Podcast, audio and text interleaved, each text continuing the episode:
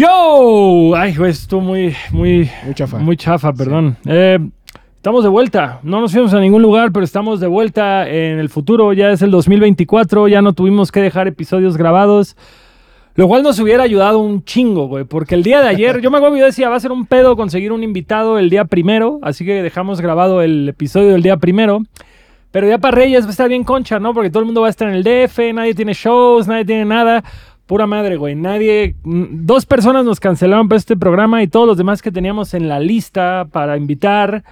Pues nadie quiso, güey. Nadie pudo. Nadie tenía interés de ser parte de este bello podcast. Todos dijeron, va en febrero, va a final de enero. Y en eso, de la nada, desde Monterrey, llegó un Salvador, a quien ahora conocemos como el Loco Arreola, y está en la casa. Un aplauso, por favor. rollo, banda? Tenemos, tenemos que darle un shout out muy fuerte a nuestro amigo el Temblores que está ahí atrás de las cámaras porque él fue el nexo para que esto se diera. La neta, padrino, un pinche placer tenerte acá, güey. Gracias. Yo sabía que esto iba a pasar, pero esperaba que pasara más adelante. que la, vida, algo, por la, algo vida, pasa. la vida nos encaminó, eso está perfecto. Eh, Vamos a empezar el año con el pie derecho, suscribiéndose a este canal, güey. Denle al botón de seguir, no importa en qué red social estén viendo esto. Mucho amor a nuestro productor, ya segundo año que es nuestro productor, el señor Rodrigo Rodrigo, de Masacre en Rodrigo, Teques. de Masacre en Teques en la casa. Tenemos allá al Temblores, a Luigi, a Abraham, a nuestra amiga que nos dijo su nombre, pero su banda, su banda se llama Spanglish, entonces eso sí me acordé. Liz Spanglish. Y como siempre, enfrente el mejor DJ en esta mesa, DJ Isaac en la casa. Loco, qué tranza mi carnal. Pues nada, aquí visitándolos, visitando la ciudad, hace rato que no venía y pues que un gustazo, un gustazo tener, estar aquí con ustedes. La neta, qué chido que me invitaron, qué chido que tuve, vine de salvación. Padrino. Pero no por eso menos importante. ¿eh? Pero no por eso me bien verga No, es lo, es lo que acabo de decir, güey. Yo dije, yo sé que un día vamos a entrevistar a este homie, pero no tenía perra idea que iba a ser tan rápido, güey. Así que. De hecho, No. se iba a poner a entrenar. Sí, me acá. iba a poner a entrenar, me iba a poner. eh, vamos a hacer un disclaimer antes de empezar con esta conversación. Yo, como pueden ver en mi fisionomía, no soy un güey que hace mucho ejercicio, no sé nada de. MMA. Entonces va a estar bien verga porque estamos eh, platicando con un peleador del que no tenemos idea que preguntarle de su línea de trabajo. Pero es que es una, una cara de la, de la moneda, porque hay mucho ahí. Claro, hay un chingo, ya hay un chingo. Y vamos a llegar como niños curiosos, como el principito, a hacer pinches preguntas todas random, güey. Así que, Así de, ¿qué es la padrino, de entrada, ¿qué hacen DF ahorita tan temprano? Porque ahorita hubo, hubo un halo de misterio, güey, en el... ¿Puedo hablar de por qué estoy en Ciudad de México? Ah, híjole, pues sí, sí estuvo, sí estuvo medio interesante el, el por qué llegué aquí. Ya se cuenta que pues, el Temblores me invitó, íbamos, eh, íbamos a hacer unas cosillas y de repente me, me topé un compa que ya tenía tiempo de no verlo. El vato tocaba en una banda allá en Monterrey y nos hicimos amigos y de repente resultó que estaba haciendo un video y me dice, ¿quieres participar como espectador? Y dije, claro que sí, ya lo he hecho anteriormente, en participar en videos, pero nunca en un video porno. Te estoy diciendo que no estuvo bien raro, güey. Bien raro, güey. no lo veía venir. Ah, ¿eh? pero No, ser no. espectador en un video porno. Claro que sí, güey. Al chile, güey, pues, pues como un, un consumidor de, de- de la pornografía durante toda mi adolescencia, dije, ay, güey, pues esto va a ser interesante, ¿no? O sea, siempre, siempre quise estar involucrado en una producción de ese tipo, ya sabes, el morbo. Y de repente que se me da esto, dije, que, güey, no, no, no habías tenido nunca. no, carnal, no, Güey, no conozco esta- la industria, güey, no conozco la industria, pero ahora sé de qué Porque se trata, güey. Se me pero- rompió el corazón. Esta, tanto, esta, güey. esta visita, esta visita al DF, güey, sin planear, está trayendo demasiadas oportunidades en tu camino, güey. ¿Cuánto tiempo, ¿Cuánto tiempo vas a estar en Ciudad de México? Eh, pues ya mañana me regreso. güey. ah, Ya, bueno, entonces sí. algo increíble puede pasar en la noche, güey. Claro, Cualquier claro. cosa. Eso, es- eso es lo chido, siempre venir sin plan, güey, y sale, salen cosas Sale, chidas. sale. Así se fluye la vida. Oye, si te invitaran a participar en una porno, ¿saldrías o O no? sea, participar, no sé, güey, mira, la verdad cambió mucho mi perspectiva acerca del porno ahora que, ahora que, que lo vi en ¿Cómo producción. se hace, no? Sí, dije, güey, chale, güey, ¿por qué me sé los diálogos? Ah, porque el semen es azúcar para el café. No, pero sie- siempre es...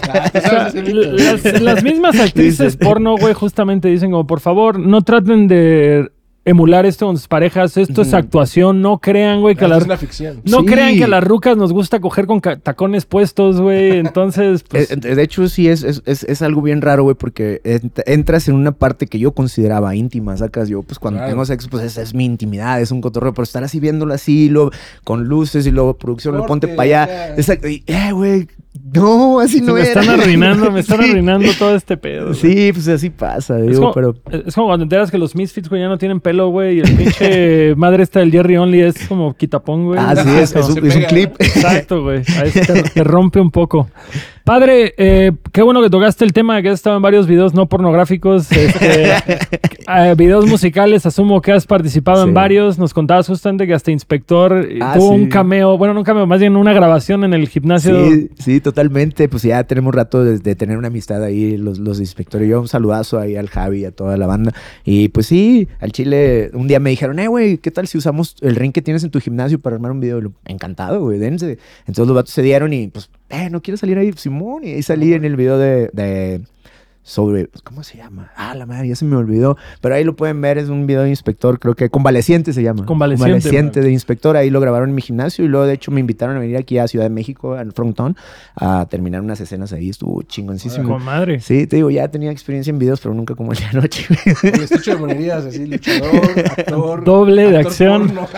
Ay, güey. No, no, pero a, a- a mí me intriga, justamente tocando este tema que ahorita hablábamos tras cámaras de tu experiencia con la música. Yo creo que la mayoría de gente te conoce justamente por las peleas de MMA. Y mucha gente tal vez no sabe que tienes ahora sí que una trayectoria musical desde los noventas en Sí. la escena del hardcore de Monterrey.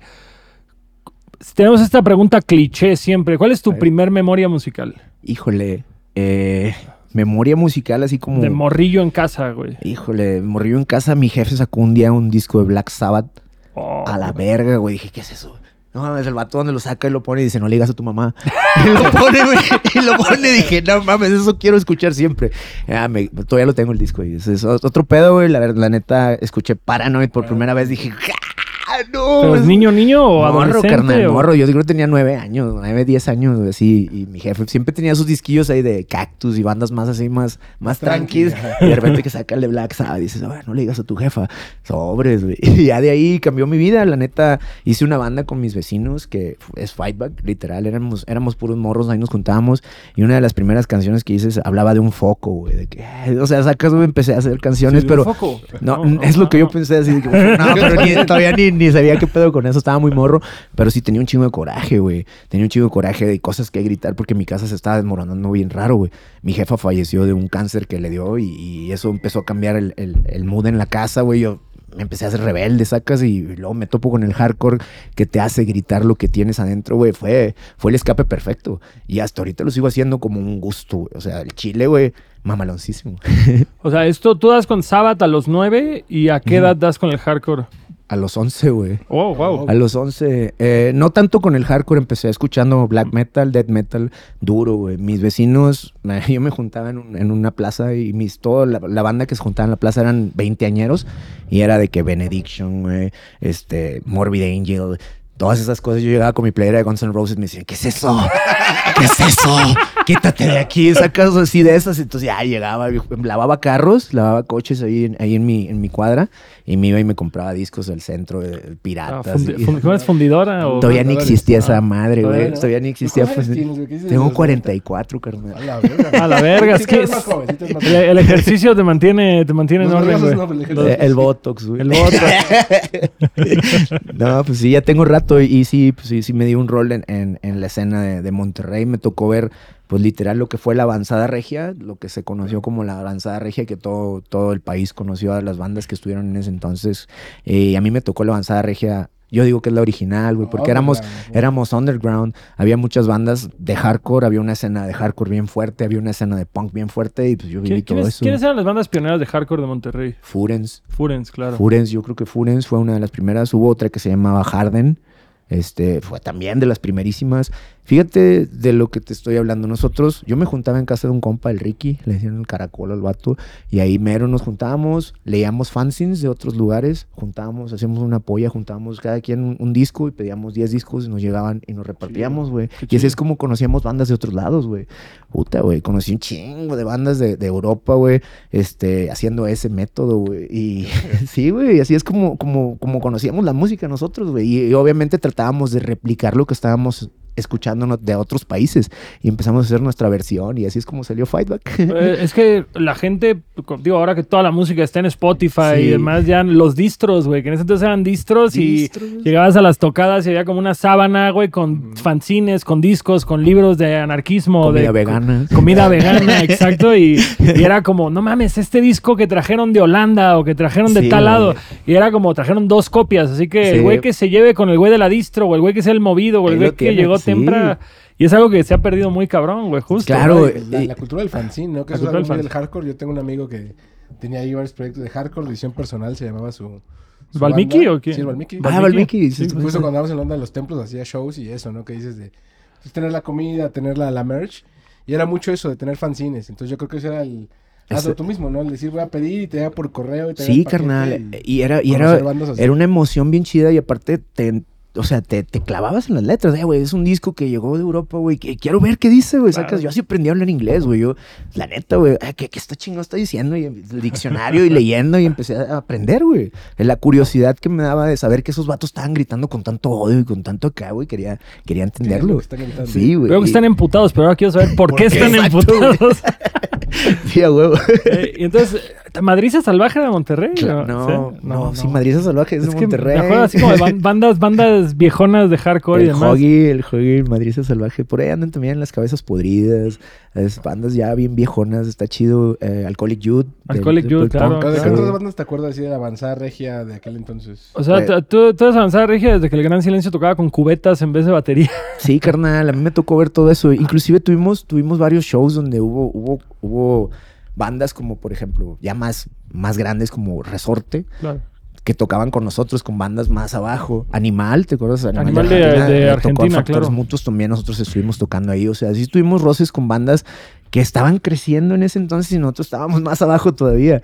Estuvo chido, güey. Era, era una buena escena underground y las, las tocadas de hardcore estaban bien firmes. O sea, los... los Sí, había una escena fuerte. Sí, había y una sí se mezclaba el hardcore con géneros, por decirlo. Mm, ahorita dices resorte, güey. Resorte, pues se subió era a más esta ola. mainstream. Era más mainstream. Sí, Tocaban como totalmente. new metal, como Ah, corn y Y demás. es lo que te digo, esa era como que el nivel de la avanzada regia que todos conocían y había bandas mainstream, pero nosotros estábamos más abajo, güey. Claro. Siempre había shows así más abajo y, y de repente, pues inclusive Inspector tocaba con nosotros, se tocaban los shows de hardcore. Había un, un evento que se llamaba Días de Colectividad allá en Monterrey. Era para juntar. Juntaba todos los géneros, todos los géneros. De repente estaba tocando Alcoholic Youth, luego tocaba Inspector, luego venían los Escarnales de Houston. Este, tocaban puras bandas así, todas mezcladas, luego tocábamos nosotros. En ese entonces nosotros traíamos de mame a Hatebreed, entonces siempre entre nuestro set tocábamos dos covers de Hatebreed, Ah, toda la banda, ¡ah, huevo! un chingo de skaters, o sea, estaba bien Oye, chido. ¿sentías como buen ambiente, tolerancia como entre escenas? O Sí, sí, al principio, al principio sí, era muy unido. Era, o sea, la verdad me da, me da un poco de nostalgia hablar de este, de estos tiempos, porque era muy unido, güey, era muy unido.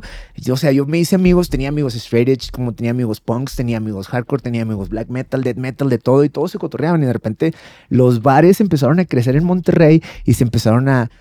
a diversificar. Ya, este bar Es es de es de tal, este bar es de tal, y ya se empezaron a abrir las, las, las, los géneros. Yo me acuerdo mucho de unos VHS que vi en casa del Bader alguna vez, como de tocadas Uy, de, de División Minúscula empezando, de Plan 9, sí. que era Fonda Mi Barrio. La creo que Fonda era. Mi Barrio, nosotros tocamos con División Minúscula, con Plan 9, con... Bobol eh, Gómez. Bobol Gómez, con el Chuck y toda esa banda, sí. Mames. Sí, era, era, Sí. te digo que era un, era un clash muy bonito, o sea, se juntaban varios géneros y todos, todos compartían el, el lugar, estaba chido. Sí, yo, yo me acuerdo justamente de, de haber topado a Fightback, güey, por hasta flyers en el foro Alicia, que Ujú. llegaron a venir justamente. y esos. Y, y te lo voy a decir de una forma muy clara ahora que todos somos eh, buenos adultos raros.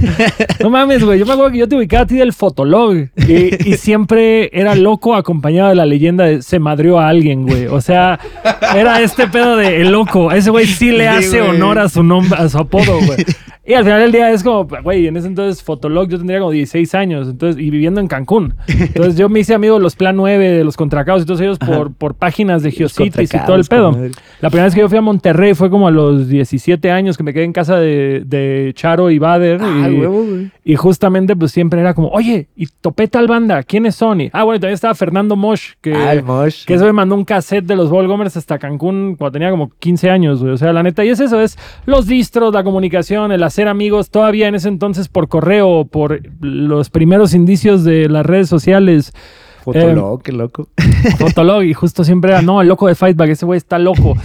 Alguna vez alguien me dijo, sí, ese güey tiene un balazo en la nalga que se Sí, con un charro en- afuera del iguana y te dispararon. con- algo, así me.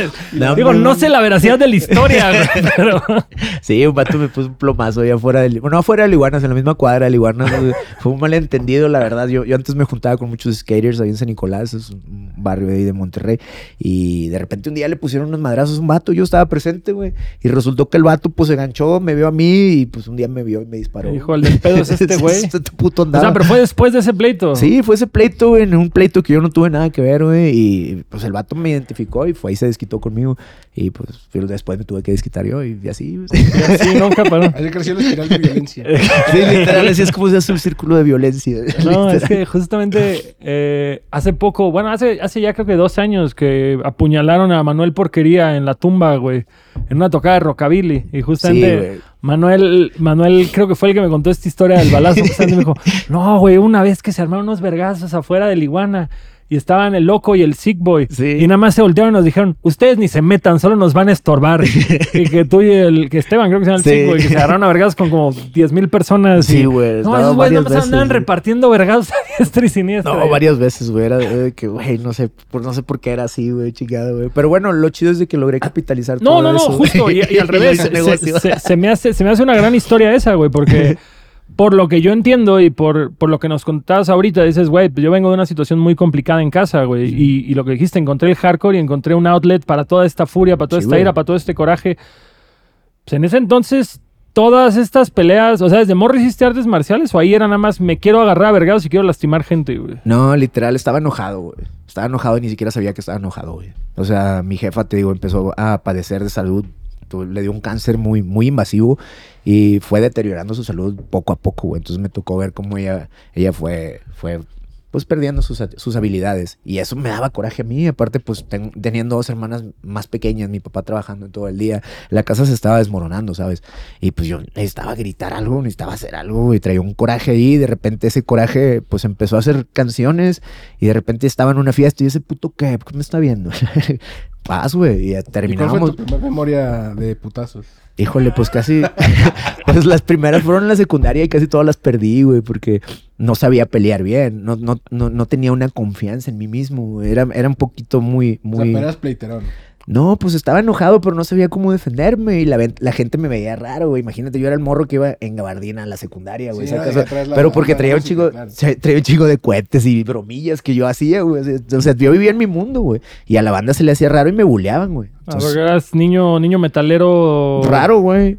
O sea, que si hubiera sido gringo en esta época, balacera en escuela, güey, pero... Probablemente, güey, probablemente. Qué bueno que no. Qué bueno, Qué bueno que no, Qué bueno que en vergazos. No, qué bueno que di con las artes marciales, güey. Qué bueno que di con un, con un, con un outlet disciplina. de ese tipo, sí, con una disciplina, con algo que canalizara ese- esa ira que, que sentía, güey. Te digo, yo sentía que mi casa se estaba desmoronando y cuando empecé a entrenar, güey, pues empecé a canalizar eso, güey, y empecé a decir, eh, güey, ¿por qué me peleo con ese si en el gimnasio este es el que me gana, güey? Esa casa, con este es el con el que tengo que entrenar más duro, güey. Claro. Y así empecé a, a perder las ganas de pelearme en la calle, güey. Pero eso a qué edad fue, güey. No, pues ya más grande, güey. Ya más grande, porque obviamente cuando empecé, pues estaba emocionado y quería probar mis poderes en todos lados, güey.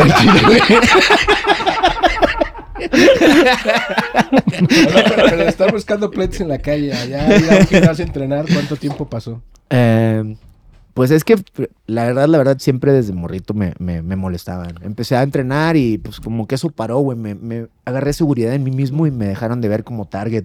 Dejaron de verme así y me dejaron de Ah, este molestar. güey sabe, sabe pelear. Sí. ya cuando mi jefa falleció y cuando mi jefa, pues, pues- pues, pues ya pasó otra vida, mi jefe, mi- yo tenía 17 años, güey. Mi jefa fallece, güey. Mi jefe unos meses después se casa con su secretaria, güey. Y obviamente, pues me encabroné, güey. Sí, y claro. pues hubo un pleito ahí, me dijeron, cállale a la verga. Entonces me fui, güey, desde ahí empecé a vivir solo, güey. Desde los 17. 17, sí, güey. Y desde ahí empecé a jalar, empecé a hacer mis cosas. Y obviamente estaba enojado, güey. Claro. Ahí cualquier cotorreo donde iba era de que, ¿qué ese puto qué, güey? Saca, y ahí empezaba a pelearme, güey. Ahí fue cuando la violencia se empezó a desatar así duro, güey. Lo que yo creo que le puso un alto a eso, güey, fue que, para empezar, se puso de la verga Monterrey, güey. Empezaron a matar a cualquier cabrón, todos andaban armados y era así de que si Pero, sigo- pero eso cuando Calderón o mucho antes. No, ya estaba Calderón, Calderón sí, güey. Empezó, fue el 2007, 2008 más o menos.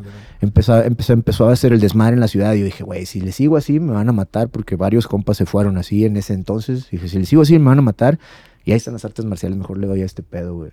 Renuncié a un, a un trabajo muy seguro que tenía, güey. Tenía una empresa donde hacía estudios económicos y económicamente me iba bien, güey.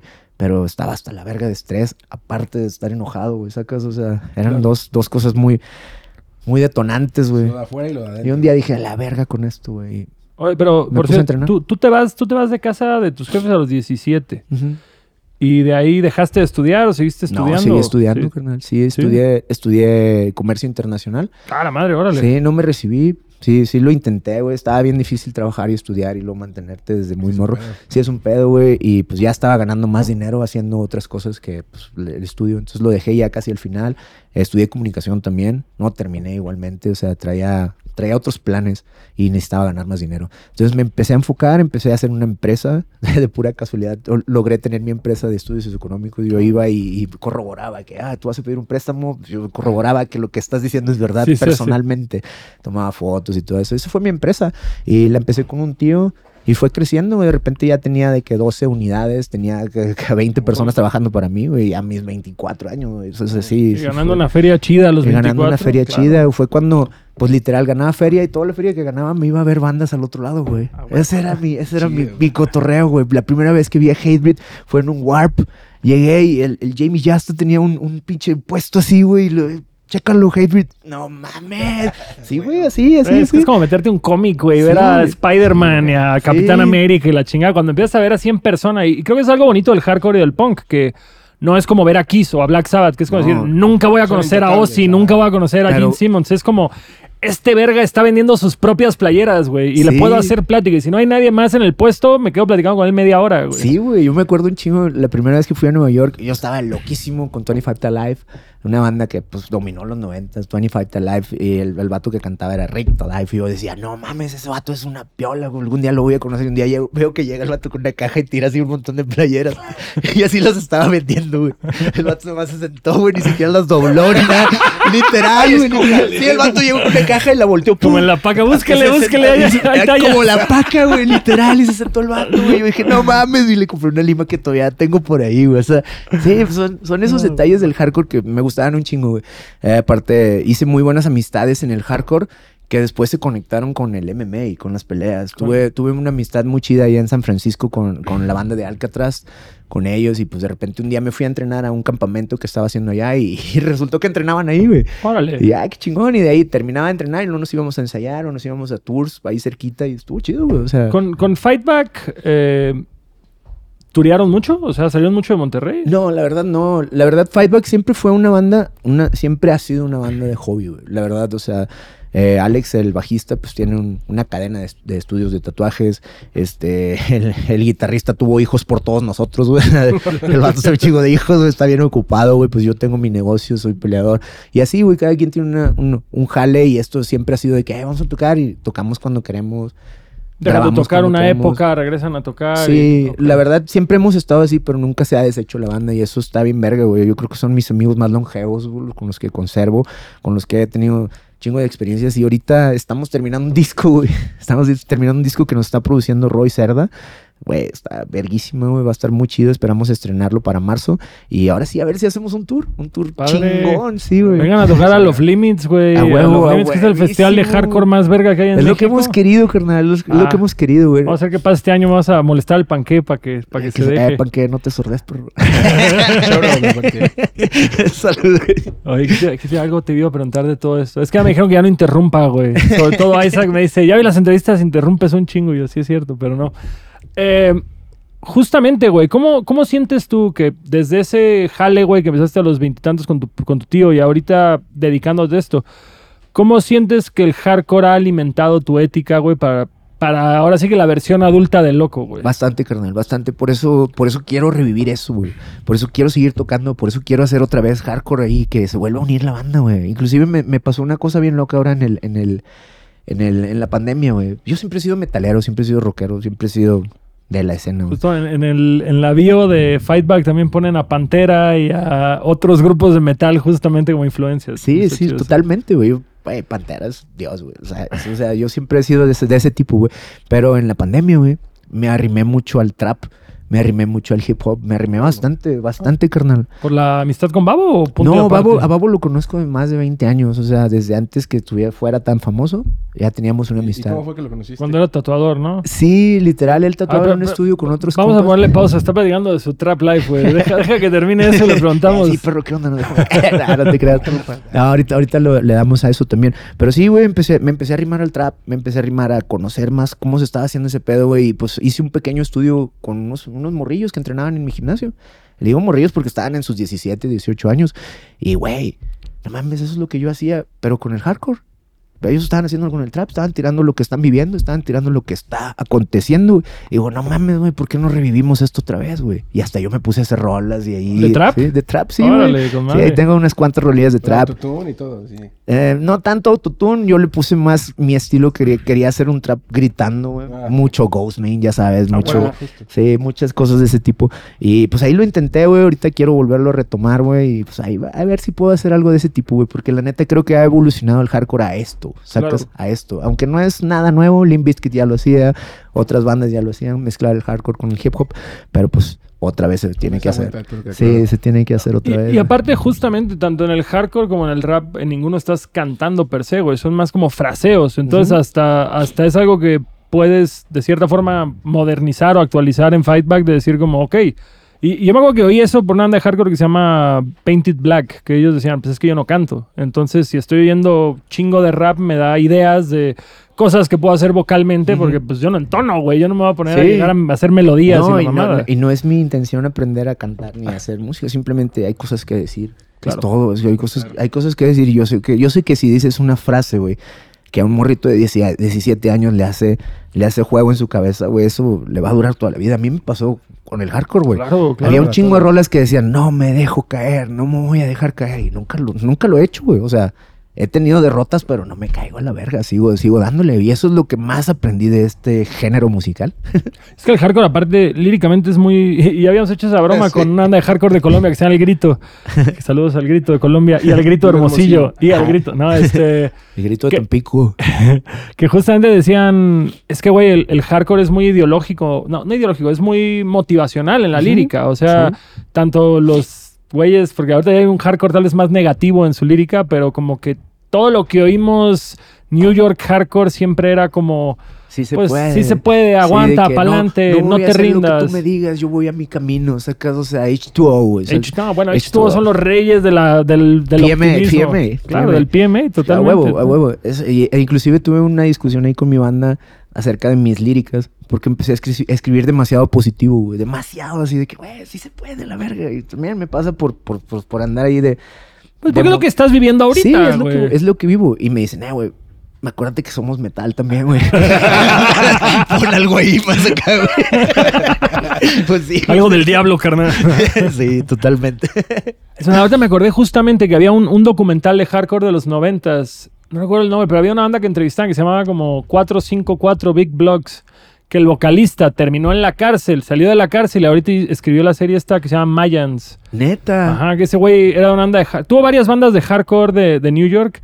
Lo metieron al tambo porque se puso a extorsionar al vocalista de una banda como de happy punk que se llamaba Mest. Cantaban. What's the Dilio. Se puso a extorsionarlos. Este güey pues, les puso un 4, lo metieron al tambo. El güey, el, el güey estuvo en el tambo unos años, salió y escribió esta serie que es como, creo que un... Como un spin de... Esta serie de motos llama Sons of Mayans. Anarchy. Sí, Sons of Es más que hasta sale el jefe de NoFX de actor en la de Mayans y demás. Ah, verga. Y ese güey es un güey de una banda de hardcore. Y justamente No dices, pues es un güey que estaba muy iracundo, que estaba lleno de pinche ira y pues, este tiempo que estuvo en la cárcel pues, le cambió el mindset muy es que, cabrón. y- es que así es, carnal. Si no, si, no, si no tienes un lado feo, no vas a tener un lado bonito, güey. Si no, Claro. si no tocaste el fondo, no vas a saber cómo es la superficie, güey. O sea, todo, todo tiene que ser así, güey. Yo, yo la neta, pues sí, sí, sí tuve unos momentos muy oscuros, güey. La verdad, acá, eh, tuve, tuve muchos pensamientos suicidas y luego escuchaba Blood for Blood. Así que, güey, no mames, esos vatos están hablando de odio todo el tiempo, güey. Lo, lo, lo, lo, alimentaba, güey, ¿sacas? Por eso terminaba peleándome en los shows. Literal, Blood for Blood es una de las bandas que me gusta un chingo si han tenido tiempo de leer esas líricas. El Serenity Eh, es un pinche. sí, güey. Maldito, güey. Maldito. Yo nací maldecido. Dice el coro, güey. O sea, la verga, güey. Yo me ponía eso en los audífonos y me volvía loco, güey. Eh, empecé a dejar de escucharlos, güey. Porque obviamente ya, güey, era demasiada carga, güey. Era así de que, ah, me las creía, güey. Me las creía y en el momento más depresivo de mi vida los estaba escuchando. Yo, chale. Eh, es que hay música que. A mí me pasa mucho con una banda que se llama Off With Their Heads, que es como hardcore y todos son letras suicidas, güey. Que dices, hay cierta música que de cierta forma cuando estás bajón te ayuda, porque Sí. te hace sentir, órale, no soy el único que está viendo esto. sí, cierto. Pero cuando ya no estás ahí, te arrastra. Y es el pedo de decir, tengo que dejar de ver estos güeyes aunque me gusten un chingo, porque ya no quiero pensar así, Yo- porque ya no quiero sentirme así. Literal, eso es lo que yo pensaba, güey. Estos vatos de Blood estaban gritando tan enojados, güey. Yo también estaba enojado en ese tiempo, güey. Estaba enojado, estaba triste, güey. Y eso lo alimentaba, güey. Entonces, pues terminaba en pleitos, güey. Terminaba en problemas, güey. Terminaba, pues literal, juntándome con banda que no me iba a dejar ningún beneficio, güey. ¿Sacas? Y lo empecé a dejar a un lado cuando empecé a enseñar artes marciales, güey. ¿Y eso, eso a qué edad fue? No, pues ya tenía como unos 27, güey. 27. Sí, 27 años empecé a enseñar, 27, 28 años empecé a enseñar en forma, güey, porque literal me obligaron a, a poner mi gimnasio. Yo no tenía una idea de, jamás pensé de que, ah, algún día voy a tener mi gimnasio, voy a ser un maestro de artes marciales. Jamás, carnal. Jamás, jamás pensé llegar a ser el peleador más taquillero en México, güey. Ah, Jamás. madre, eres el peleador más taquillero de México. Me lo han dicho, güey, yo no Ah, sé. perro. Me lo han dicho, me han dicho que soy el peleador más taquillero. Sí, la verdad he encabezado carteleras, yo creo que más de muchos compas. O sea, obviamente no en las ligas tan grandes, pero en todas las ligas nacionales lo he hecho y en- inclusive en unas, pues, extranjeras. Y pues ya tengo rato haciendo esto. Entonces, al chile, cuando empecé a enseñar, se me empezaron a quitar todas esas mañas, se me empezó a quitar el coraje, porque tenía que dar un buen ejemplo. Tenía que, pues, compartir eso, güey. Y eso es lo bonito de las artes marciales, carnal. Que si a mí, güey, que yo estaba enojado, estaba literal en la mierda, deprimido, estaba encabronado con la vida, me cambió totalmente, güey. Me cambió de que, güey, no mames, güey, no puedo llegar y que los morros me huelan alcohol. Dejé de tomar alcohol, güey, tengo 12 años, ya 13 años de no tomar alcohol. Este, pues, literal, güey, todo cambió, güey, todo cambió. Me empecé a dedicar a, a entrenar, a compartir lo que sabía, güey, y así como compartía me llegaban más cosas. Y la, y la neta siempre lo digo, soy el cliché de las artes marciales cambiaron mi vida, pero sí lo hicieron, güey. Totalmente sí lo hicieron. Si no, si no, no estaría aquí sentado con ustedes platicando esta onda, al chile. Totalmente, totalmente. Oye, y ahorita nos diste un, pequeño catálogo de todas las artes marciales que has este, practicado. ¿Con qué empezaste tú? ¿Con qué arte marcial? Con el full contact. ¿Full contact? Sí, full contact. Sí, cuando estaba morrito ahí en la, en la secundaria, pues te digo que me buleaban un poco, se me, se me pasaban de lanza porque era muy, muy inseguro de mí mismo. Y este, y pues aparte me decían la chilindrina, güey. Un día me caí. Sí, güey. Me decían la chilindrina, imagínate eso. Un día me caí, güey. Y me quebré un diente a la mitad, güey. Entonces traía un diente quebrado, güey. Oh, y me buleaban culero, güey. Y los morros que casi no son crueles, güey. No, hombre, me daban- este, se dejaban caer, güey. Y pues para mi suerte abrieron una academia de full contact en la esquina de mi casa. Entonces dije, no, pues ahí es, güey. Y en ese entonces estaba bien engentado con, con Bloodsport, con Van Damme, con todas esas. Claro, huevo, güey. Pues, a huevo, ¿sabes de lo que estoy hablando, güey? A huevo, güey. Entonces, pues yo quería ser como Van Damme, güey. Decía, no mames, ese vato, güey. Y luego vi a Tom Poe, güey, acá pegándole un poste. Y dije, no, esto, esto es lo chido, güey. Y me empecé a clavar, güey. Cuando empecé a, a aprender artes marciales, pues ya ahora sí de que, güey, tengo que usar esto, ¿qué vamos a hacer? Ya empecé a... los que me buleaban los empecé a bulear, güey. Al No, chile. ¿Tú crees que haya gente, güey, que te, que te cargaba la mano de morros que ahora te ve en internet o algo y dice, a la madre, güey? Carnal, me ha tocado verlos, güey.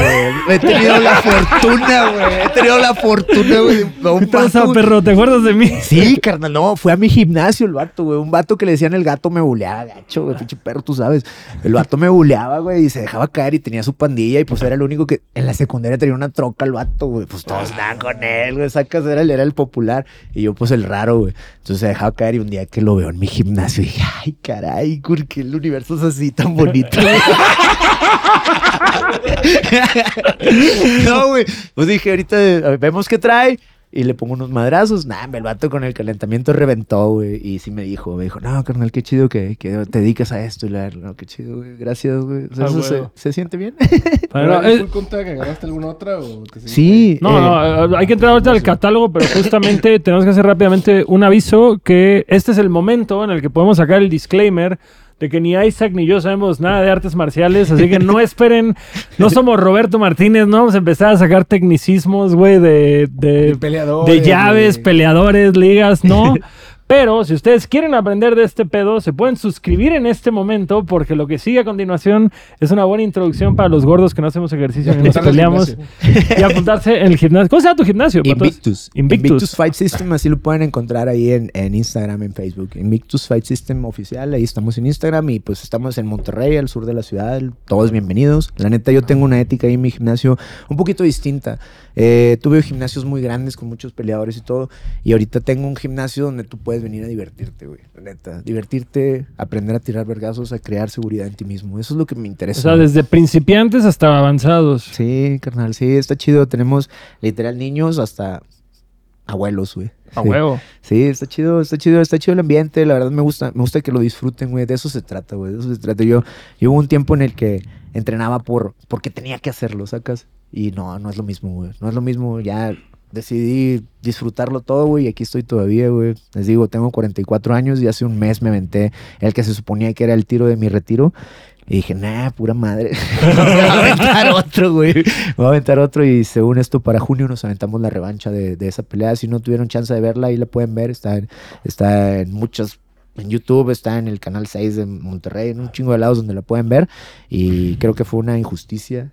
En mi pelea O de sea, retiro. la, la- o sea, O sea, ¿fue una injusticia porque dices yo no perdí esa pelea o...? Así de huevos, sí, así de huevos. Fue una injusticia porque si tienen chance de ver la pelea, eh, mi rival me pone un pinche golpe ilegal.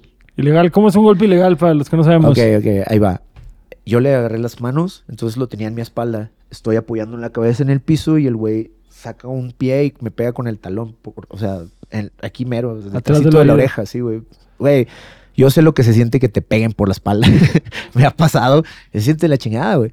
Ese güey hace cuenta que me puso un madrazo por la espalda. Es ilegal patear con, o con el pie si tu oponente está con las manos en el piso eh, en la jaula. Eso es ilegal totalmente. Eso merece, o sea, paran la pelea, pierde el que hizo el- la falta y gana el que el que recibió la falta. Ah, la, la lógica de eso es porque no puedes bloquear la patada o No la puedes bloquear. ok. es- es- es- es- y aparte, las patadas, cuando tú estás en el piso, son pe- súper peligrosas. O sea, o sea, por eso, si, si tú tienes las manos en el piso, no te pueden patear la cabeza.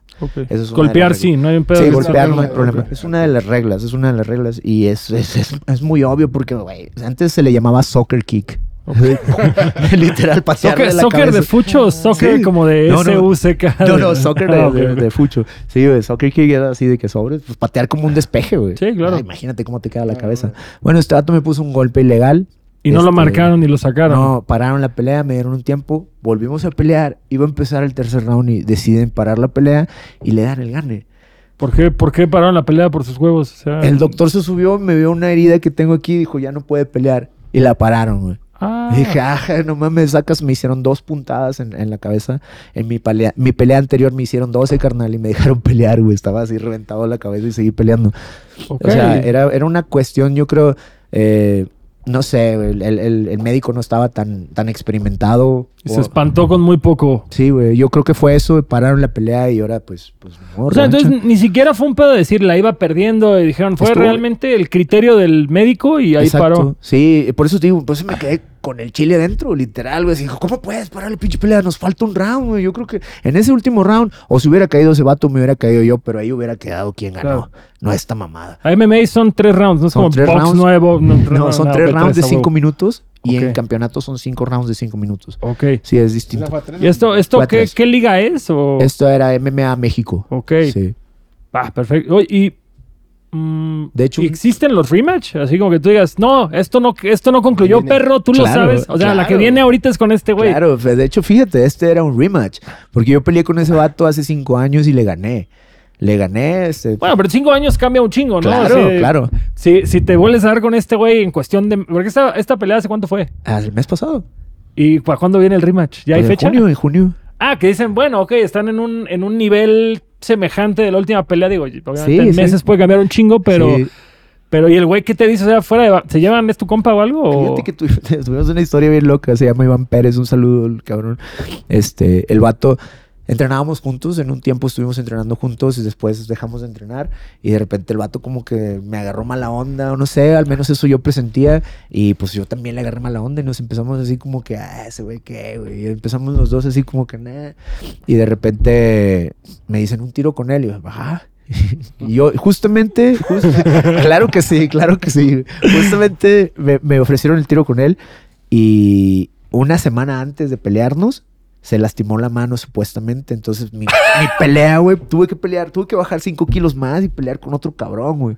O sea, así fue un pedo, güey. Dije, Ah, Es que justo eso te iba a preguntar, o sea, si hay como pesajes. Sí. Sí, ah, ok. Sí, yo peleo regularmente en, en las 155 libras, que son los 70 kilos. Esa es mi Ah, categoría, ligero. Y este, estábamos peleando una categoría más abajo, 145 libras.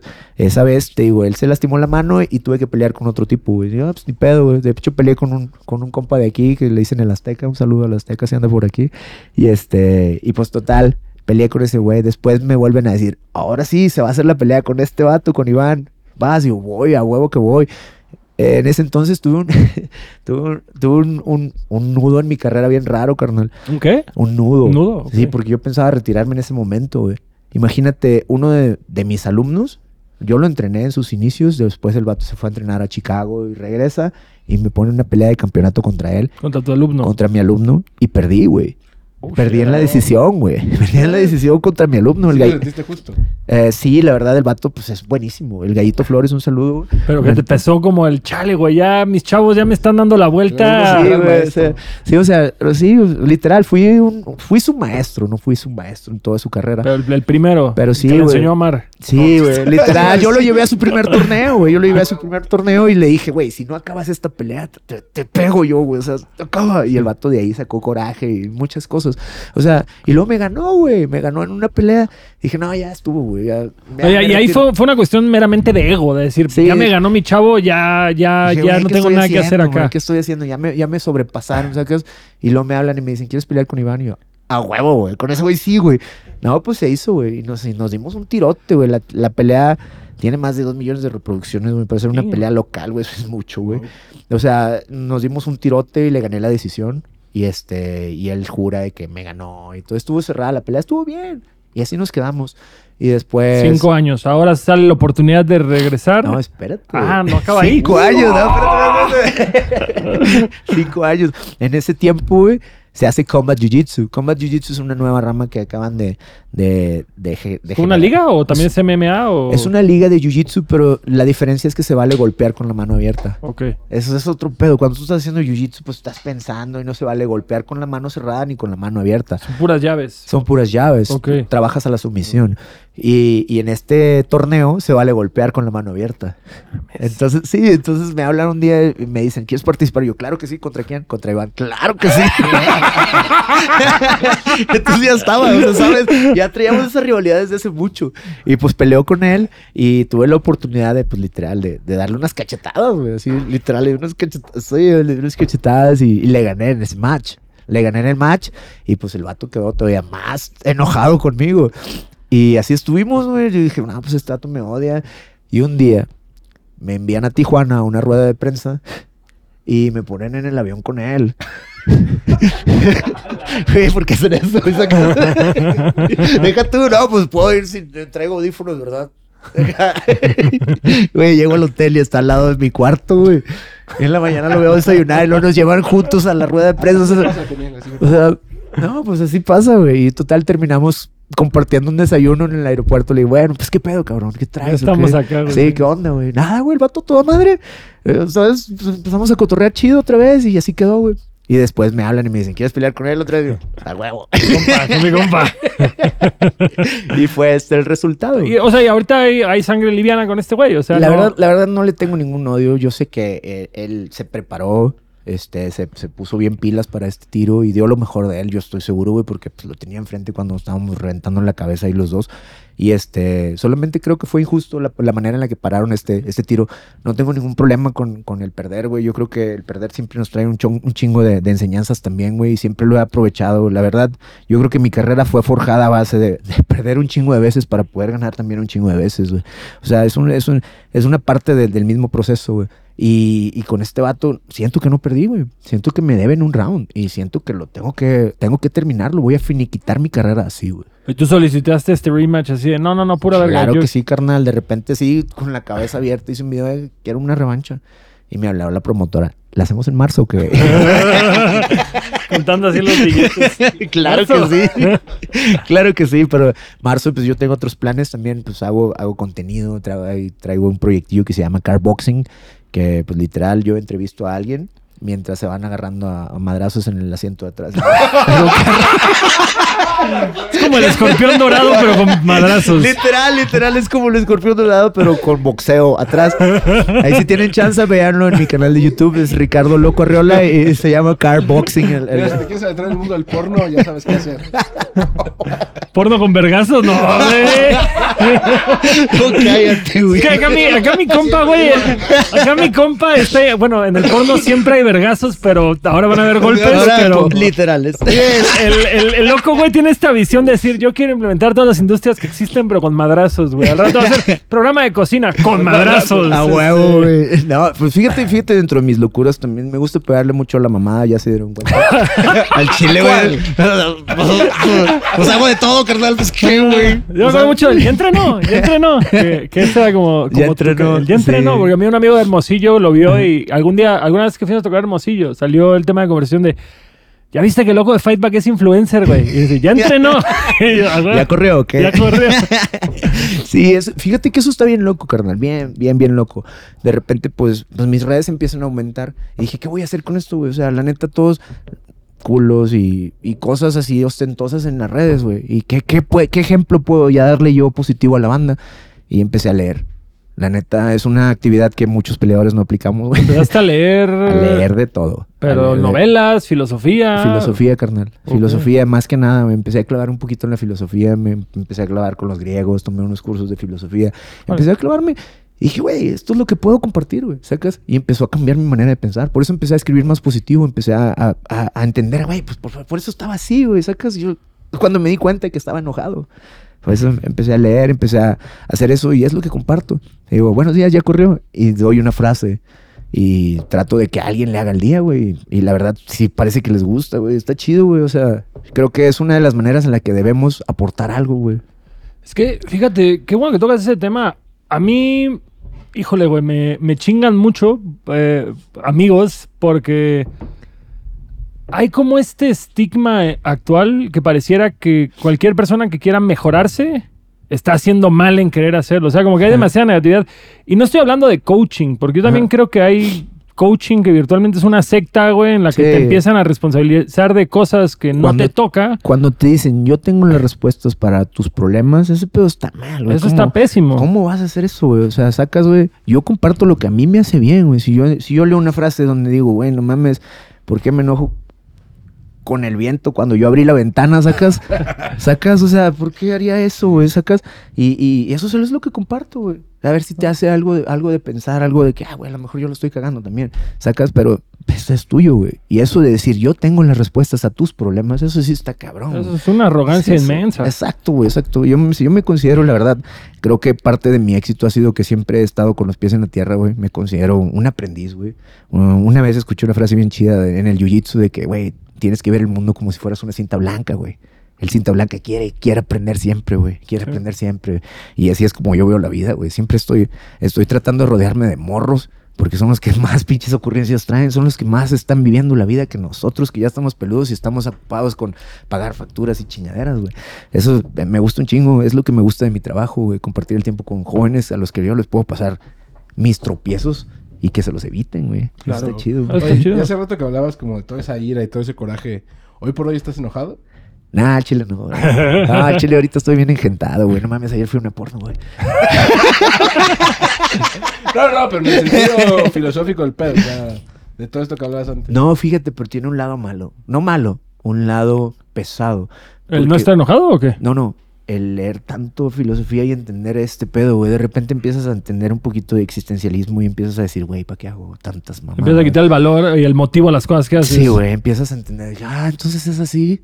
soy Sísifo. A la verga, güey. La piedra se va a caer otra vez, güey. Sacas, empiezas a decir que, güey, pero ya le entiendes también. Y ya no te sorprenden tantas cosas. Y empiezas a decir, ay, güey, ¿para qué leía eso? pero está chido, güey, está chido. Al final yo creo que es tenemos una experiencia humana, tenemos tiempo determinado en este mundo y, y es sabido que las cosas tienen el valor que tú les des. Al final del día es, ¿por qué hago esto todos los días? Porque me hace feliz, porque me da cierta, no sé, sentido de pertenencia, porque... porque Se siente que está bien. Se siente que está bien, me hace, me hace que los días tengan un valor, Un sentido. un sentido. Y, y creo que eso es algo que mucha gente no tiene, que es el qué estoy haciendo aparte de ser parte de la carrera de ratas, de ganar el dinero al final del día, pagar mis cuentas, ponerme pedo, cogerme alguna desconocida, volver a empezar. Es como decir, busca algo que le dé sentido a tu vida y vas a ver cómo tu vida va a cambiar. Al chile, güey. Por eso las artes marciales cambiaron mi vida, güey. Ahí estaba el sentido, güey. Ahí es donde, donde de repente cuando siento que mi mundo se vuelve a, a- a colapsar, me pongo a entrenar. A huevo. Bueno, aparte que el tema endorfinas, güey, no te hace mal, ¿verdad? Ah, claro, Este, claro, claro. No, claro, vienen un chingo de beneficios, pero uno de los mayores es eso, güey, de que bueno, si no pongo atención aquí en esto, me van a poner un madrazo. Entonces dejo todo eso fuera. O sea, está chido, está chido. Por eso me gusta un chingo las artes marciales, me gusta un chingo compartir este mensaje de que, güey, sí se puede, güey. Y más ahorita, güey. O sea, para los morros emputados que están soltando Sí, vergas a diestra y siniestra en el mundo, ¿qué les dices tú en este momento Güey, a pues ellos? si no, si no entiendes qué chingado está pasando, no hay pedo, güey. Nomás ponte a entrenar, güey. De rato le vas a entender. Y si no le entiendes, no pasa nada tampoco, güey. Así estamos muchos, güey. A veces no sabemos ni qué vergas estamos haciendo aquí, pero encuentra algo lo que te haga sentir chido, güey. Si no es entrenar, pues ponte a pintar. Si no es pintar, pues ponte a hacer una tabla de Excel, si eso es lo que te gusta, güey. Pero haz algo, güey. Algo que lleve tu atención a eso, güey. Que te quite del resto del mundo y te ponga ahí, güey. Eso es lo mejor, güey. Está chido eso, güey, Sí, totalmente. Ah, fíjate que a mí algo que noto mucho es el, el tema dinero, el tema convertir tu hobby o tu pasatiempo o tu pasión en tu chamba. Es algo que obviamente es muy trillado para todo el mundo, como, como si hubieran secretos, güey, que solo unos cuantos tienen y no quieren compartirlos. Y al final del día cada experiencia es distinta. Tú ya nos hablaste de tu experiencia trabajando, güey, de montar una empresa a temprana edad. Obviamente nos queda claro que, al menos para el tema de capitalizar, güey, tienes, tienes nociones generales. ¿Cómo logras tú convertir tu hobby en tu chamba, güey? O sea, obviamente ya pasaron varios años, por lo que estoy entendiendo, casi Sí. 20, güey, que te has estado dedicando profesionalmente a pelear. carnal, ahorita después de 20 años estoy viendo los frutos del- de, todo eso, güey. Yo, güey, hubo un tiempo en el que literal tenía que estar a las 5 de la mañana en el centro de Monterrey vendiendo tacos a vapor, güey, para las 7 empezar a entrenar. ¿Sacas? O sea, O- eh, una verguiza, güey. O sea, tú, tú pusiste tu primera escuela a los 27, pero tam- todavía no vivías de ese pedo a esa edad. No, no vivía de ese pedo. No, no vivía de ese pedo. Te das cuenta que hubo un tiempo en- renuncié a, a mi empresa, me fui a vivir a Tampico, güey, me tomé como un año sabático allá, güey. Puse un estudio de tatuajes. Estaba ahí viviendo, pues, literal de vacaciones. Aparte, pues, me operaron la rodilla, dejé de entrenar ¿Tú tatuabas o, No, no, tenía nada más administrar? Ok. Sí, administraba, tuve, junté una feriecilla y puse mi estudio, pues literal, ¿quién no quiere tener un estudio? güey? O sea, un, un ambiente donde están las cosas que te gustan, sacas. Así era conmigo, güey, estaban mis compas, entrenaba con... Bueno, Pa- no un chingo de hardcoreeros en Sí. Tampico, el Danny Rootboy, Ah, los, güey. el, Los el Panayeta, Panayeta, todo- toda esa pandilla, Sí, saludos a toda esa clica, vamos a los. Fat Blood. Fat Blood, güey. Sí, saludazo, güey. Sí, no, Tampico fue mi casa, güey, fue mi casa. Pero también me tocó ver muchas cosas muy feas, güey. Me tocó justamente cuando los cárteles se separaron, güey. Yo estaba ahí en medio, güey. Y, mi- y en mi estudio se tatuaban de los dos bandos, güey. Oh, oh, qué difícil, No, carnal, güey. sí me tocó ver, ver cosas duras, güey. Me tocó ver un carro que le pusieron un bazucazo, güey, así literal a la vuelta de mi casa, güey. Se escuchaban los gritos de la gente quemándose. Sí estuvo duro, güey, duro, duro, duro. Y ahí fue cuando me regresé a Monterrey. Y llegué a Monterrey sin nada y puse mi gimnasio, güey. Literal. Mi abuela me prestó un espacio en, en su casa, güey, y ahí empecé a entrenar yo solo, yo y dos, tres compas, y estábamos entrenando, y luego de repente éramos seis, y luego diez, y luego quince, y luego ciento cincuenta. Estamos en casa de la abuela. Sí, güey, y así fue como nació Invictus, güey. Así fue como nació. Yo le- te digo, la verdad, yo nunca pensé llegar y poner mi gimnasio y hacerme el maestro de artes marciales. No lo pensé jamás. ¿Y cómo empezaste a jalar gente a tu gimnasio? O sea, porque en ese entonces, eso fue cuando tenías aproximadamente 27, 28. Las redes sociales no son lo de ahorita. No, pero no había tantas academias de artes marciales Ok, mixtas. No sí. Y yo tuve la suerte de que, pues, como me iba mucho a Houston a ver bandas y a conocer gente allá, pues literal empecé a conocer gimnasios allá y me iba y hacía campamento allá, aprendía más jiu-jitsu, aprendía más MMA y me venía acá. Entonces, eh, güey, vato sabe cosas y se venían conmigo. De todo Monterrey caían, de todo Monterrey caían a mi academia y eso que mi academia estaba en la Indepe, que es un barrio un barrio conocido allá, güey, y, y iban todos y ahí empezó a crecer Invictus. Y la neta, güey, me cambió la vida, güey. O sea, me cambió la vida cuando yo empecé a, a dar las clases, güey, todo, todo cambió, güey. O sea, de- me alejé de vicios, güey, me alejé de personas que solamente, pues, terminaban pleito, güey. Simplifiqué mi vida, así, así lo digo. A huevo. Y se puso chido, güey. No, pues. Pero los frutos, hasta ahorita los veo, güey. Después de 20 años, güey, güey, hubo, hubo, hubo peleas donde me pagaban de que mil pesos, güey, y me gastaba dos mil quinientos en las, en las suturas, güey. ¿Sacas? O sea, o sea, no, el negocio no era, güey, pero chido, güey, porque peleaba y después de pelear iba más gente a mi gimnasio. Y ese fue mi Sí, verdadero... fama y- Sí, y ese fue mi verdadero negocio. Y te digo, eh, empecé en una época donde el MMA estaba muy pequeño, güey, muy poca gente. Yo me recuerdo muchas veces me dijeron, eres un animal, peleas en una jaula. O sea, literal, güey, no tenían una idea de lo que era este deporte, güey. Ahorita ya se conoce, ya saben que Ya se MMA. popularizó. Sí, ya se popularizó, pero a mí me tocó lo primerito, güey. Todavía no era muy popular en la UFC, ¿no? Ahora ya Sí, güey. realizan las peleas y todo esto. ¿no? Sí, sí. Ah, Tú que te dedicas a pelear, güey. ¿En algún momento todavía te da miedo alguna pelea? O Claro, ya, sí. O sea, Sí, más allá claro. del nervio de decir como, "Ah, obviamente me estoy preparando para esto y tengo una oportunidad para hacerlo y un descuido me puede costar la pelea. ¿Hay algún güey que digas, verga, güey, qué pinche miedo darme con este culero? o- Claro, carnal, claro. Ahorita, entre más viejo, más duelen los putazos, yo creo, güey. Y eso, y eso, sí, güey, eso es chile, güey. Y eso lo puedes comprobar también con los tatuajes, güey. Sí, ¿A poco claro, güey? claro. ¿Verdad que sí? ¿Verdad que sí? Morros, Sí. empiecen por la espalda, güey. Se van a tatuar a los 16 años, Las no se hagan la cara. Espalda, costillas, panza y luego ya... peines, güey. Sí, empiecen por las partes difíciles, pero cuando estén viejos como yo, no les duela tanto, güey. No, güey, Toco sí. madera. bueno, haz de cuenta que es lo mismo, carnal. Es lo mismo, entre más viejo te pones, pues más, más, más valen los putazos, güey. Y te haces más así como que, ah, más. Empiezas a seleccionar más que empiezas a tirar, que empiezas a hacer. Y lo empiezas a disfrutar más, pero a la vez no se te quita el miedo. El vato que te diga, no, yo no tengo miedo de aventarme un tiro, te está mintiendo, carnal. Tiene que haber un miedo en cierta forma para que te muevas rápido. Tiene que haber un miedo en Para que la cierta forma. adrenalina dispare, exacto, ¿no? güey, exacto, güey. Yo he visto pinches rodillas aquí, putazos aquí, güey, de que si no me quito me matan a la verga. Y eso es miedo, güey. Eso es miedo sabi- sabiéndolo canalizar, güey. ¿Sacas? Así yo lo veo. Sí, claro, claro. Oye, si amas tanto este pedo, entonces ¿por qué, ¿por qué esta locura de ya me voy a retirar? Güey, es mejor caminar hacia tu fin, hacia, hacia el último, hacia el último show, güey, decidiéndolo tú, que de repente darte un tiro y decir, eh, ¿poco fue el último? Aquella vez, ya no me va a volver a subir. Imagínate. Sí.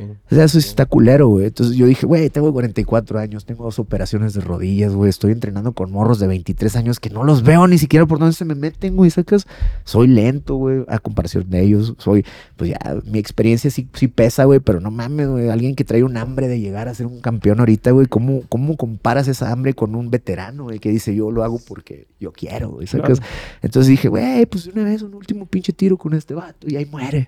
Y me salen con esta mamá. Dije, "A la verga, güey. Tengo que darme por algo otro, güey". Sí, y todavía traigo una locura más que quiero, una tacha más que quiero, que quiero ahí poner en mi, en mi repertorio de, de- es que peleo profesional Muay Thai, Jiu-Jitsu profesional, box A la profesional. Sí, güey, todo lo he hecho Ah, pero esta, esta, esta última que te robaron fue MMA. Sí, de MMA. Y este, y pues he querido también hacer lucha libre profesionalmente. ¿Vas a ser el 100 Punk mexicano? Haz de cuenta. Y también quiero aventarme un tiro de bare knuckle. ¿De qué? bare knuckle fighting. Sí, Ah, de- para de- los que en, en Bueno, cristiano, ¿qué es eso? de puño limpio. Ah, bare knuckle, Sí, claro, bare claro. knuckle. Ah, la verga, no, pues Sí. no un bar cualquiera, güey. No, pero, pero ahí no pagan. Ah, punto, punto a tu favor, punto a tu favor.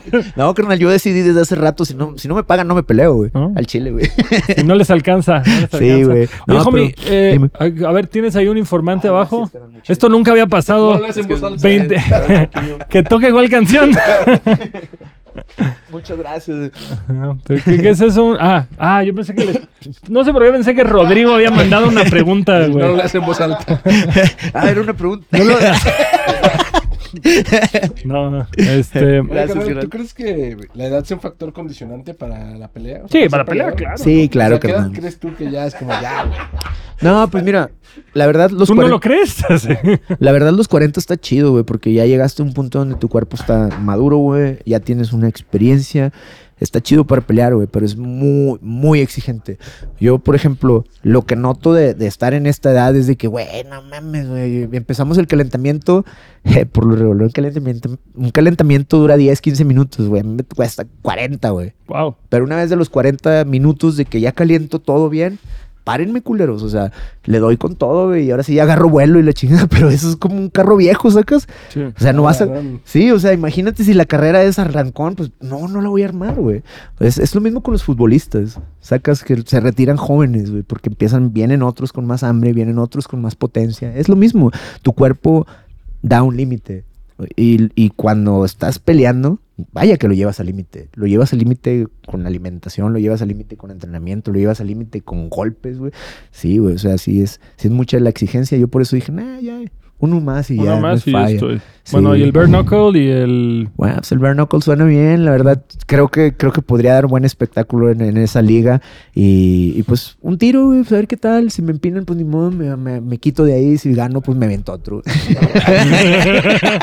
el ya me voy a retirar. Está con nosotros de ya, última gira, última gira. La verdad que es difícil, güey. Es difícil, güey. No, güey, uno no quiere soltar lo que le gusta. Y, y últimamente, digo, para lo nuestro, yo en 10 años que llevamos de gira ya resiento de, ay, güey, ahora me lastimo el cuello cada vez que me duermo en el asiento, güey. No Sí, mames, no güey. quiero imaginar lo que es peleando, güey. Imagínate eso, sí, no, si güey. cuatro años, ¿verdad? Ah, maneja ocho horas, sí. Ahora ya manejo cuatro, es como, ah, ya, Sí, güey, sí, sí. O sea, es, es lo mismo, es lo mismo. Te, te empieza a pesar, te empiezan a pesar los años, güey. Y, y es culero que uno se. Es lo que siempre dicen en inglés el dicho de la juventud está desperdiciada en la gente joven. Que dices, cuando estás morro, no piensas esas cosas. No dices, ah, nunca se me va a acabar, tengo toda la vida por delante. Y dices, güey, si estuvieras consciente de que ahorita estás en tu mejor momento y entrenaras de esa forma y tuvieras esa disciplina y no te distrajeras que con rucas, que con fiesta, que bla, bla, Sí, bla, no mames. Eso, eso es lo más chido, güey. Por eso, híjole, híjole, me hubiera gustado, güey, en esta, en esta época del MMA, yo estar en mis 20, güey. No, cállate, güey, Claro, cállate. claro. Ahorita estaríamos en otro nivel. Yo creo que las cosas hubieran avanzado de otra forma. Pero me tocó de esa forma y está bien chido. Fíjate, es, es una cosa bien difícil también dejar ir un sueño. Yo siempre soñé con, con estar en UFC, güey. Soñé con estar en la liga más grande de, de- la tierra, güey, de este deporte. Y hicieron un casting aquí, el primer casting que hicieron. Vine y hice mis, mis, todo, todo, mi- mis tryouts, todo el pedo, güey. Y no, no pasé, güey. O sea, de repente hicieron un corte, me dijeron, sí, quedas. Y luego hicieron otro corte, me dijeron, sí, quedas. Y en el último me dijeron, tienes 34 años, güey. Ya no se arma. Y yo, chale, güey. Sacas, o sea, no voy a pelear en la mejor liga de, de lo que me dedico por la edad. Ni pedo, güey. Eso fue hace una década, güey. O sea, Sí, güey. puta, güey. Sí, ya fue hace un rato, güey. Y me dijeron, retírate y mira aquí ando. Sí, no, pues, pues hay que seguirle. Si te, es lo que te hace feliz y te apasiona. Pues al chile sí, y, güey. y ya dejando de competir, güey, ¿qué? Escuela y seguir creando contenidos y eso Sí. son como... Sí, ahorita traigo, el, pues quiero darle al carboxing, quiero hacer, hacer más episodios del carboxing, ahí está chido. También pues tengo la música, quiero meterle más a la música, quiero pues literal a ver si puedo hacerme unas giras, puedo hacer más, más cosas como yo solo, güey. Sí me gustaría vivir de mi arte, güey. De Ah, mi está arte. chido, claro, Sí. de mi arte. Ahora que fue al porno, güey, quiere vivir de mi arte. Todo apunta. Todo apunta, todo apunta Es para mi arte. cuando lo ves de cerca. Oye, musicalmente hiciste una canción apenas con el Tetes o con Here Comes Ah, the Kraken o Simón, algo así. Me pareció, me pareció verlo por ahí justo. Sí, se llama Terrified. La verdad, es, es encantadísimo de que los Here Comes the Kraken me hayan invitado a, a hacer un feat con ellos. La verdad, está bien chida la rola. Y este, y pues ahí estamos pendientes con el Tetes que se avienta una rola con Fightback. El Tetes Sí. es un ser humano hermoso, güey. Está bien pasado de verga. Jamás creerías que el vocalista de metal, probablemente más verga que hay ahorita, parece diputado panista, güey. Pero Del pan joven. del pan joven, así de- desde el pan. por- Así, lo verías y dirías, seguramente este güey está en contra del aborto y de que los gays se casen, pero no es el caso, es un ser humano hermoso, te amamos, Tetes. Sí, un saludo para el Tete.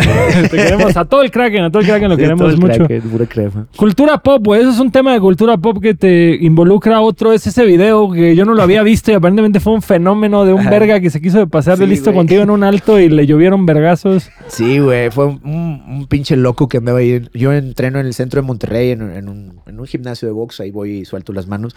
Y un día llegué en la mañana, estaba tomándome un café adentro de mi carro y pasa un verga, güey. Y el vato así de huevos saca una lata de spray y me empieza a rayar el, el coche, güey, yo estando adentro, güey. A la verga, güey. Güey, qué mamada, güey. Al chile. un el compa no se dio cuenta que estabas adentro. No, no, no se dio cuenta, güey. El vato psh, lo empieza a reír, te lo juro. Yo estaba así de que. Es neta. Acá de que, güey, abro la puerta. Yo creí que era una broma, güey. Al chile, yo creí que era uno de mis amigos haciéndome la broma porque nada más se le veía de aquí para abajo al vato. El- la banqueta estaba alta. Entonces el güey se agachó. Pero tienes Entonces, polarizado el carro. Sí, tenía Ah. polarizado y el vato estaba dándole al vidrio así con, con un- una lata plateada, güey. Psh. Y dije, no mames. Entonces abro la puerta y le digo, ¿qué onda, culero? Y el vato me ve y corre, güey. Dije, no, no es mi amigo. No, me le fui encima y le puse unos madrazos. Lo chistoso es de que todo pasó debajo de una cámara, vato. Al chile, güey, todo pasó. O sea, no, neta, güey. Y por, por obvias razones estacionó mi coche ahí, güey, porque está la cámara, güey. Y la veo desde arriba del gimnasio, güey. Entonces, pues ahí me estaciono. Ya sé que está un poco seguro, está vigilado. Entonces, todo esto que le pongo los madrazos pasó abajo de la cámara, güey. Te lo juro, güey. Me hablaron mis compas. Güey, tú tú lo planeaste. Tú lo planeaste. Tú hiciste esto, Adriano. ¿Cómo crees, güey? Es, es una cámara, cámara pública. Sí, una, una cámara de seguridad, güey. ¿Y quién, y quién cerrado. te- quién trepó el video, güey? Pues es que es del gimnasio a donde voy. Ah, ok, tú lo subiste. Es- no, bueno, sí lo subí, pero Inst- Instagram me lo tumbó. Estuvo bien raro, güey. Yo no sé. Sí, yo no sabía, yo no sabía que tienes que decir, esto me pasó eh, este día y. Dar miren, tu testimonio de yo, Sí, yo soy bueno. la persona en el sí, video. yo lo subí y pum, me lo tumbaron de que violencia y no sé qué. Y, güey, pues, no sabía, güey. La verdad, pues, me ignoraba eso, güey. Pero a un verga lo subió y se hizo viral, bien machín, güey. Tan viral, güey, que López Dóriga habló de eso, güey.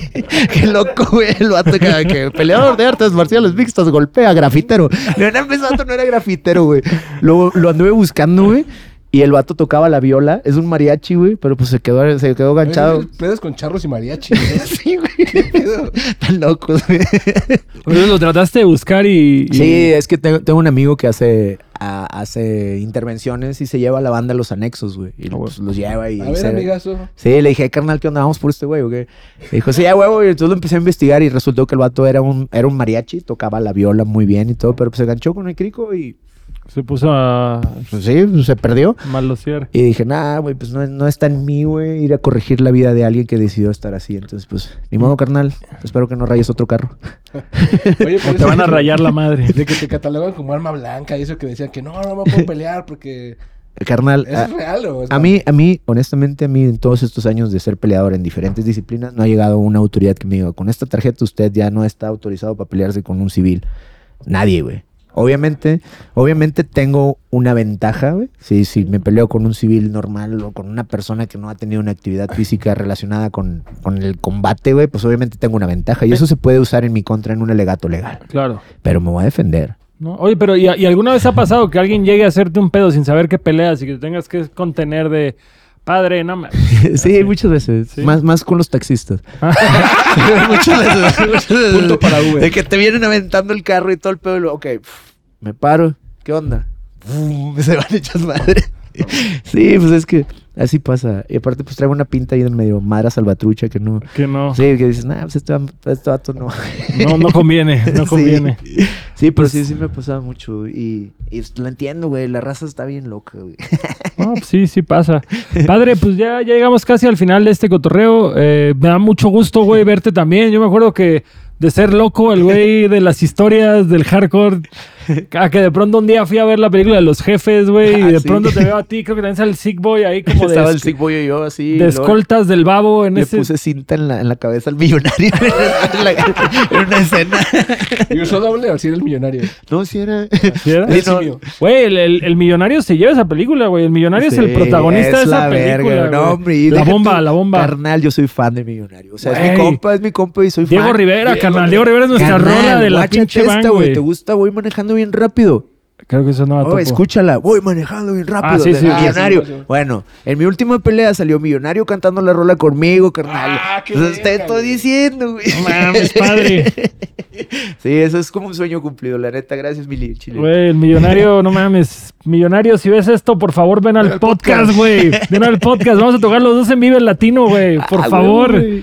La neta. No, somos muy, muy, muy fans, güey. En la van, en la van. Y, y- Y en y- algunos y lugares. extrañamente, alternos. güey, cada vez que terminamos en un table, güey, está sonando el millonario, güey. Es de ley, güey, es de ley. Ese güey, todo lo que cobra de saco más de ser de festivales De y tables, güey. sí. La neta, nadie en México cobra más de tables que el millonario. güey. Chingo de cheve y desmadre. Pues cómo no, carnal. ¿Cómo, ¿Cómo se dio que salías en esa peli, güey? Eh, pues literal, soy, soy amigo de Babo desde hace ya tiempo. Ah, que lo dijiste, claro, que Sí, lo conoces sí. desde antes de que fuera tan, Tan famoso. tan icónico en la cultura mexicana, güey. O sea, la leyenda, verdad. leyenda siempre ha sido mi carnal. Siempre ha sido leyenda el vato, güey. La neta tiene una manera de pensar que te, queda, te quedas cabra, güey. Este, es un genio, güey. Y este, y pues, pues todos sabemos de su trayectoria. Entonces yo lo conozco desde antes que fuera tan, tan, tan nivel Dios. y pues ahí salió de repente un día, me hablé, güey, vamos, estamos, estamos grabando la película, ¿te quieres jalar, Simón? Y ya llegué, pues usaron ahí nuestra imagen un poquito. Y estuvo chido, güey. La verdad fue, fue un- un- una, una locura, güey, porque a Babo se le ocurrió esa cosa, güey. Se le ocurrió la película, la escribió, la dirigió, güey. Chiva, Chiva, pues es una pistola también, el vato. No, pues hicieron una mancuerna perfecta, güey. Estuvimos. La neta fue una experiencia bien, bien loca ver cómo un amigo llega lleva un proyecto tan grande. Y lo hace realidad. Está perro, güey. Está perro. La verdad, muchísimas gracias a Pelón. Siempre, güey. Siempre agradecido a todo el cártel y, y la neta, güey. Es, es, es- es- mi manera de, de trascender, yo creo. Sí. A mí el, ba- el babo yo siempre lo he equiparado, tal vez no necesariamente en el estilo de rapear, pero a Snoop en el pedo de que es un businessman, güey. Sí, de que el güey sabe cómo incursionar en todas las industrias en las que quiere incursionar y que siempre está presente, que los nuevos le tiran respeto, que últimamente te guste o no su música, sabes quién es, güey, y sabes que el güey ha, ha podido, ha podido hacer lo que ha querido donde ha OG, querido, güey. Está chido. OG totalmente. OG totalmente. Y, y persona más, más franca no conozco, güey. Su vato no sabe decir mentiras, güey. O sea, el güey te habla al chile siempre y Ese es su, ese es su sello. Ese es su sello distintivo, güey. Si vas a hablar con él, sabes que es la verdad. Ah, por, eso, sabes- por eso sus rolas tienen ese éxito. ¿Sabes? Está bien verga. Oye, en el, pedo, en el pedo del cine, ¿te gustaría meter más la cuchara, como actuar más y así? Sí, o... claro que sí, carnal. y le ganaste la pregunta. ¡Pum! perro, te la maté. No, sí, claro. De hecho, traíamos un proyecto Chiva y yo. Eh, un día, pues Chiva y yo tenemos tiempo de conocernos, los que no conocen. Chiva, Chiva es el director. Sí, Chiva, el director. Eh, Chiva ha dirigido muchísimos videos musicales en diferentes géneros y pues tiene mucha experiencia. Eh, Lo chistoso es de que Monterrey no termina de ser un rancho, güey. Entonces, pues iba a fiestas y cuando era loco el revoltoso, Chiva me veía, güey. Chiva decía, nah, me está este puto, güey. O sea, que sí, a huevo. Y sabía de mi, de mi trayectoria de ser un revoltoso y luego convertirme en un, en un ejemplo para muchos jóvenes por medio del deporte. Y él me dijo un día, eh, güey, ¿por qué no hacemos una película de tu vida? Y yo, güey, se puede. sí, güey. Entonces Chiva organizó un equipo y nos pusimos, nos pusimos a escribir el guion. Escribimos el guion, empezamos a hacer unas escenas, empezamos a, a trabajarla. Pero después ahí sucedieron dos, tres cosas en cuestión de, de- de inversión con la película y se paró el proyecto. Pero sí, güey, o sea, literal, siempre he querido ser parte de- de- de algo con mi imagen, güey. Creo que no hay, no hay un arte más loco que interpretar algo como una persona, güey. Eso está súper loco, güey. Y lo envidio mucho de personas que lo hacen. Digo, güey, ¿cómo pueden lograr eso, güey? ¿Cómo pueden cambiar tanto güey, y hacerse otra persona? Me gustaría aprender un poco de eso y tratar de intentarlo hacer. Digo, ¿por qué no? Te digo, si me gusta pegarle a la mamá, hago de todo, güey. Exacto, exacto. Sí, güey. Sí, la neta, en esta vida no hay que quedarse con ganas de hacer nada. güey. No, güey. Hace... Y, y vivimos en una época muy generosa en ese aspecto, porque creo que antes sí era como dedícate a lo que te gusta y, ahí se es- acabó. Sí, güey. Y ahorita todo el mundo hace un chingo de cosas. No, no todos pueden ser el Michael Jordan de su área, pero Pero puedes Pero hacer algo. puedes hacer un chingo de cositas. Y, y- y eso es lo chido, güey, que te salgas de tu zona de confort. Yo la verdad me daba mucho miedo hablar en público, así, y, y, a pesar de, de- de pelear enfrente de mucha gente, digo, no abro la boca ahí, no, no digo nada, nomás son madres. Sí, güey, o sea, peleo enfrente de mucha gente, canto enfrente de mucha gente, pero no doy mi opinión. Y eso es algo bien Sí, difícil. es difícil. Y hace poquito, güey, antes de mi pelea, debuté en un, en un show de stand-up. ¿Hiciste estando? Sí, carnal. Ah, huevo. Sí, escribí unas cosas así de que, pues vivir, vivir siendo un peleador te da ciertas cosas cómicas en, en- en cierta Sí forma. les en ha cualquier pasado vida, cuando se ¿sí? están partiendo la madre que... No, pero estoy capacitado para partirle su madre a todos los que están Al aquí. que Si no se ría, rían, que no se ría se lo va a cargar. pues sí, todos forzados, pero ríanse. no, pues sí, hay, sí hay, hay una manera de, de contar las cosas de una forma cómica y pues ahorita es lo que estoy tratando de Sí. hacer, güey. Está chido, güey, o sea... Digo, no, no, no creo lograrme ser un comediante y mi, y mi plan no es hacer reír a nadie, pero mi plan es, es, es contar lo que vivo desde aquí, güey, y Claro. que lo entiendan un poquito, está chido, güey. Contar lo que la gente quiera oírlo, güey. Sí, güey. es Henry Rollins, este, Ufa. Henry Rollins tiene un segmento de stand-up que ¿Ah, sí? nuevamente es, no es el güey más chistoso, pero es suficientemente carismático y listo para contártelo de Sí. una forma que te atrapa y que te pones a oír toda la rutina, güey. Si no la has visto, dátela, güey. Empieza a Claro, hablar güey. de que Elvis, están diciendo que Elvis es el rey del rock y está muerto. El rey del rock sigue vivo, güey. Se llama Iggy Pop, güey. Iggy Pop agarra todas las drogas que Elvis consumió en su vida, las licúa y las inhala en una noche y terminando pide más de eso, güey. Y No te lo empieza a hacer y te, y te empieza a contar todo su monólogo de cuando conoció a Iggy Pop, de Oh, que de que salió a, güey. sa- güey, véanlo, está muy cagado, güey, muy muy cagado. echar un está, ojo, está en YouTube gracias, justamente, sí. güey, dénselo. Padrino, llegamos al final de esta conversación. Te agradecemos un chingo, güey, haber sido parte, nos la pasamos reverga, güey. La neta, muchas muchas gracias y pues ojalá ojalá podamos este Luego tener la conversación con este nuevo segmento que te digo que queremos empezar para, Sí. para saber tus 10 discos de punk rock o hardcore eh, que Sin no pueden faltar. no, encantado, encantado, encantado. Y pues muchísimas gracias por invitarme. La neta, está chido ser un, un adulto raro, güey. La neta. Invítalo a Carboxing. Eh, no, sí, no, no, estoy bien, pues, estoy bien. Estoy bien. Yo puedo ser copiloto, güey. No, no, es que la dinámica es esta. Yo invito a alguien a entrevistar y mientras voy manejando y Están agarrando se están agarrando atrás y luego tienes que narrar la pelea. Ah, ah, perro, eso estaría chido, eso estaría chido.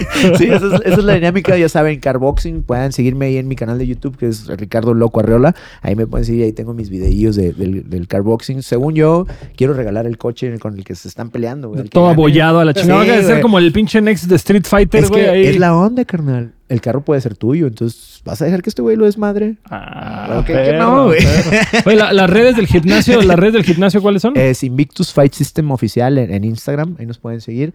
Este, también te voy a dejar la de mi banda, Fightback NLHC, ahí lo pueden seguir en Instagram.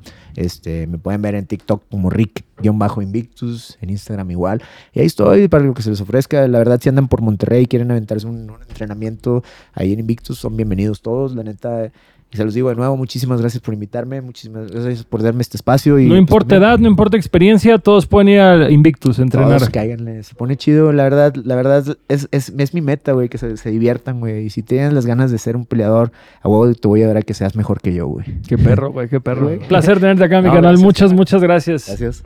Ánimo, perfecto. Eso fue todo por hoy. Adultos raros en la casa. Síganos a sus, a sus cinco redes sociales distintas, a nuestras redes sociales. Yo soy Longshot, DJ Isaac y toda la pandilla aquí atrás. Nos vemos la próxima semana, amigos. Ya. No mames, padre de mis Ah, favoritas, güey. La neta, muy motivador todo. Gracias, güey.